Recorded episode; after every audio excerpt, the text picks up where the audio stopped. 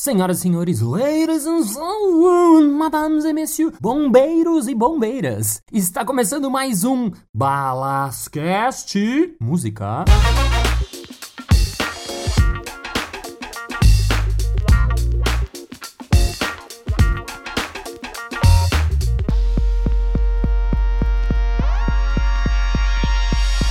Bem-vindo novamente, é um prazer inenarrável, inexorável, imprestável, indignável intraconceptivo de dentro do meu coração mesmo saber que você está me ouvindo aqui novamente. No grupo Balascast você pode comentar, pedir coisas, tem sorteio de ingresso, é muito legal, é muito divertido. Então entra lá, se você quiser, se você não quiser também, não tem nenhum problema. O que importa é você ouvir, meu caro ouvinte. Muito bem, muito bem, muito bem. Para você que não ouviu os três episódios anteriores, eu estava contando um pouco da minha história e estava no exato momento onde eu decidi largar tudo que tinha em Nova York e me mandar para França. Então vamos ao quarto episódio. École Internationale de Théâtre Jacques Lecoq, falando com bic porque francês.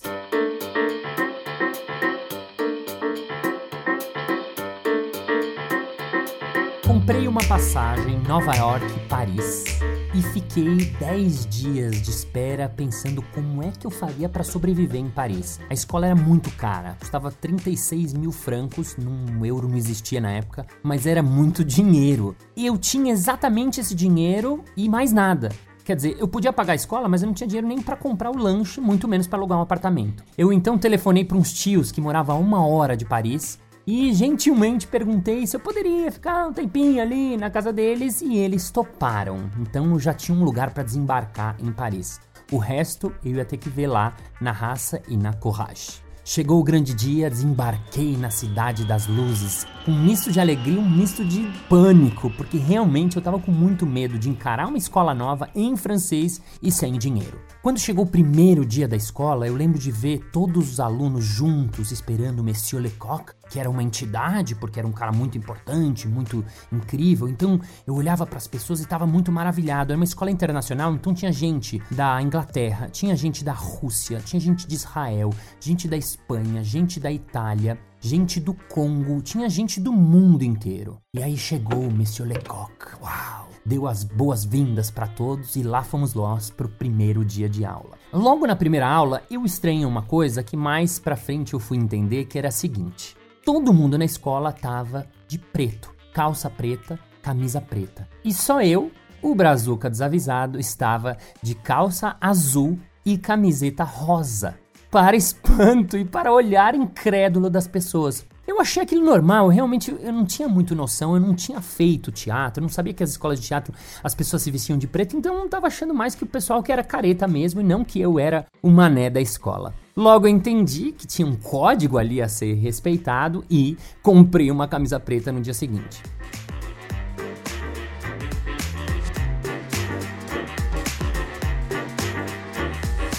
E aí você me pergunta, mas era aula de quê? O que, que, tinha nessa escola? A escola, em linhas gerais, ela funcionava da seguinte maneira: o primeiro assunto que a gente estudava era o silêncio. Então as primeiras improvisações eram em silêncio para a gente conhecer e perceber como é que o corpo trabalha em silêncio. A gente trabalhava a máscara neutra, que é uma máscara branca que cobre o seu rosto, e assim possibilita da gente ver o corpo e saber que o corpo ele fala. Com o corpo a gente consegue comunicar, a gente não precisa dar voz.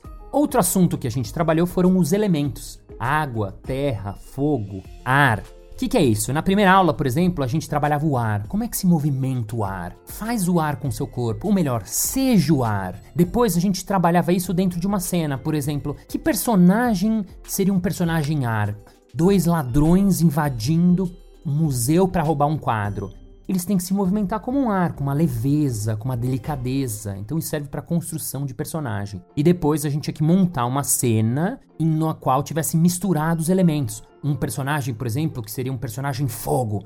Um personagem que, ah, pô, tô muito puto, ah, caramba, não, não acredito, sério. Um personagem que é estressado. É um personagem que tem o elemento fogo por trás. Outro tema trabalhado eram os animais. Isso era muito legal. Por exemplo, numa das aulas eles falaram: vocês têm que ir no zoológico observar os animais. Então imagina você às 8 da manhã, estudando mesmo. Tem que ir no zoológico e ver como é que se movimenta o macaco. Como é que se movimenta o tigre. Como é que se movimenta o cavalo. O cavalo não tinha no zoológico, mas enfim, como é que se movimenta cada um dos bichos, a cobra, como é que é o movimento dela?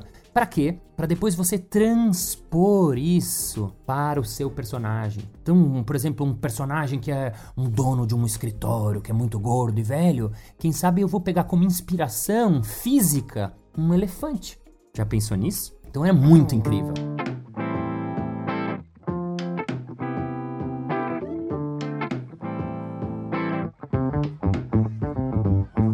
Clown ele entrou na escola porque o Jacques Lecoq ele ficou muito intrigado de como é que as pessoas riem, o que, que faz as pessoas rirem. Então ele começou a investigar isso e uma das coisas que ele gostava muito, que ele era fã, era do palhaço do circo. Ele começou a trazer essa linguagem do palhaço pesquisar na escola dele. O primeiro exercício que ele fez foi um exercício clássico onde ele colocou todas as pessoas da classe num semicírculo e uma a uma tinha que entrar e fazer as pessoas rir. Faça as pessoas rirem. Esse era o enunciado do exercício. E aí o que ele percebeu? Que as pessoas iam entrando uma a uma e tentavam fazer coisas, tentavam fazer careta, tentando fazer várias coisas. E começou a ficar um clima de tenso, um clima meio assim estranho, ninguém ria, tensão total. E o que ele começou a perceber é que assim, assim que a pessoa tentava fazer uma coisa e não dava certo, aí ela hum, mostrava que fracassava, aí as pessoas riam. A pessoa tentava fazer um negócio, não dava certo, aí as pessoas riam. Ele começou a sacar que o palhaço funciona muito no fracasso, no que ele chama no bid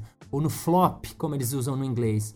Então ele começou a trazer essa linguagem que era do palhaço para o teatro. Qual que é a diferença do palhaço do circo para o palhaço do teatro ou do clown? É que no circo, o palhaço ele usava essa linguagem num lugar para mil, duas mil pessoas. Então tudo que ele fazia era muito grande. Então se você for ver a maquiagem dele era grande, né? Olhos largos, boca grande, roupas largas. Ele falava tudo alto. Se ele chora, saem jatos de água do olho. Se ele tá triste, sobe o colarinho. Se ele peida, sai aquela bufa de ar. Quando o palhaço foi trazido por ele ao teatro, começou a ter um outro tipo de trabalho. Por quê? Porque no teatro já é menor o espaço, já tem uma acústica boa, então ele pode ser mais sutil, mais olho no olho, fazer as coisas menores com mais sutileza e mais delicadeza. Então, como é que funcionava a escola dele? A escola dele ele falava que era uma grande viagem, que começava no silêncio Aí passava por todas essas matérias que eu falei, passava pelos elementos, pelos animais, pelas matérias, pela poesia, pelos quadros. E no final, a última coisa da escola era o palhaço. E por que era a última coisa? Porque era coisa de encerramento, de fechamento.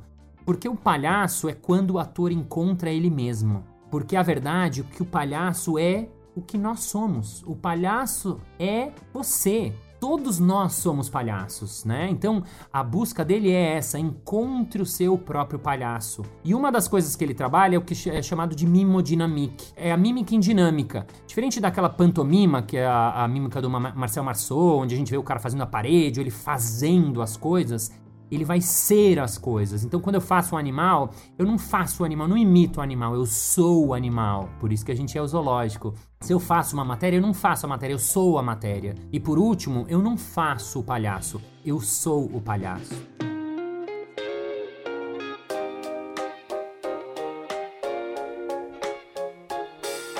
Eu fazia o curso depois do curso, eu achei um trabalho de babysitting. É, eu cuidava de um molequinho chamado Lucas que tinha 4 anos de idade. Então eu buscava o moleque na escola, levava o moleque para casa dele, ficava brincando com o moleque, ajudava o moleque a trocar roupa, fazer a lição de casa, aí chegavam os pais e eu tava liberado. Outra ideia também que eu tive quando eu cheguei lá foi a seguinte: Nova York eu tava fazendo festinha de criança, tava funcionando. Pensei, poxa, vou fazer a mesma coisa aqui. Então procurei na lista telefônica, sim, na época tinha um negócio chamado a lista telefônica, a internet era muito no começo, e eu procurei lugares que faziam festinha de aniversário e foi me oferecer a eles. Falei que eu tinha uma experiência, que eu trabalhei no Brasil, em Nova York, entendeu? Era um cara rodado, pouco rodado, mas rodado. E aí consegui que uma agência me contratasse. E aí comecei a fazer festinhas de criança em francês, afinal eu tinha estudado no Best Clowns, eu sabia fazer escultura de balões, eu sabia fazer maquiagens toscas, mas eu sabia. Eu sabia fazer malabares com três bolinhas, é ridículo, mas eu sabia. E aí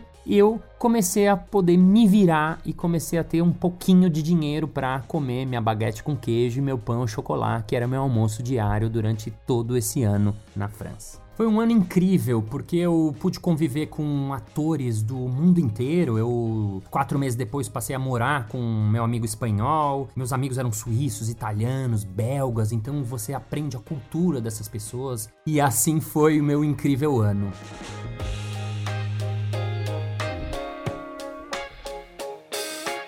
Assim que eu acabei a escola, passou um mês, eu recebo uma ligação de um amigo falando: Marcio, que Monsieur Lecoq a décédé? Eu falei: quem? Monsieur Lecoq. Eu falei: sim, Monsieur Lecoq. O que, que tem? A décédé. O que, que é décédé? Era uma palavra que eu não conhecia. Il est mort, il est mort. Ele morreu. Monsieur Lecoq tinha morrido. Nesse exato momento, eu lembrei do Avner Eisenberg, aquele palhaço que eu tinha ido na casa dele, na ilha, há um ano atrás e que me falou: If you want to study clown, you have to go to Lecoq School and he's old. He's not gonna teach for a long time. Ele tá velho, ele não vai dar aula por muito tempo. Eu falei: Uau, que louco! Se eu não tivesse vindo nesse ano, eu não ia ter estudado com ele. Foi realmente muito louco, foi muito impactante essa notícia. Eu até não sei se ele morreu pela minha atuação, porque foi muito ruim, né? Depois fiquei pensando, falei, nossa, será que fui eu que matei o Monsieur Lecoq? Mas enfim, esses são os fatos, assim a vida, ele se foi e eu fiquei, e eu era o último clown do Lecoq. C'est fini l'épisode. Muito bem, muito bem, muito bem. Chegamos ao final de mais um episódio. Ah! Mas segunda-feira que vem tem mais. É! Então deixe seu comentário, o que você achou, suas sugestões, quem você quer ver ser entrevistado e improvisar aqui comigo no grupo Balascast ou na minha página no Facebook ou onde você quiser. Se você tá gostando, assina o meu podcast. Toda segunda-feira você vai receber um episódio novo. Saiba que no iPhone já tem o um aplicativo podcast, é, já vem lá. No Android também, obviamente, você pode baixar, você pode ouvir onde você quiser. O importante é que você ouça. Então vamos agora ao momento merchan.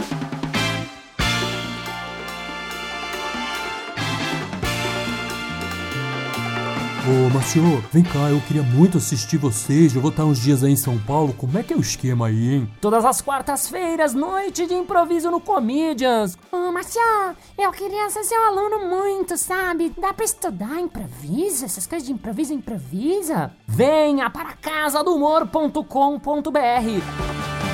Muito obrigado pela sua paciência. Thank you. Dankeschön. E como diria o poeta alemão, Isvendrufens isvend ikslevens ishanses kratz gehagendas. A gente trabalhava o ar, a terra, o fogo, o ar. Os três elementos.